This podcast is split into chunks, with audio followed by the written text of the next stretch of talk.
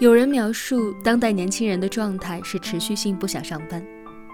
是啊，工作好累，却什么也得不到，一个月的工资勉强能养家糊口，每天浑浑噩噩的上班下班，当初意气风发的少年早已不在。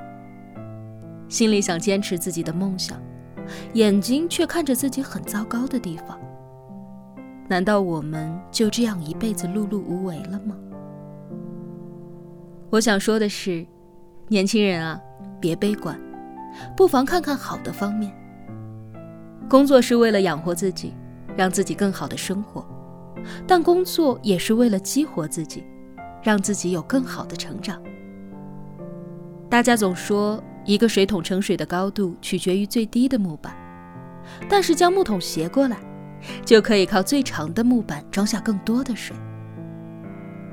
在当今的社会中，不要只顾着努力弥补短处，去做我们擅长的事，发挥自己的长处吧。我们不需要怀疑自己对工作的高要求，多试试坚持自己的理想，遵从内心的声音，未来总会雨过天晴的。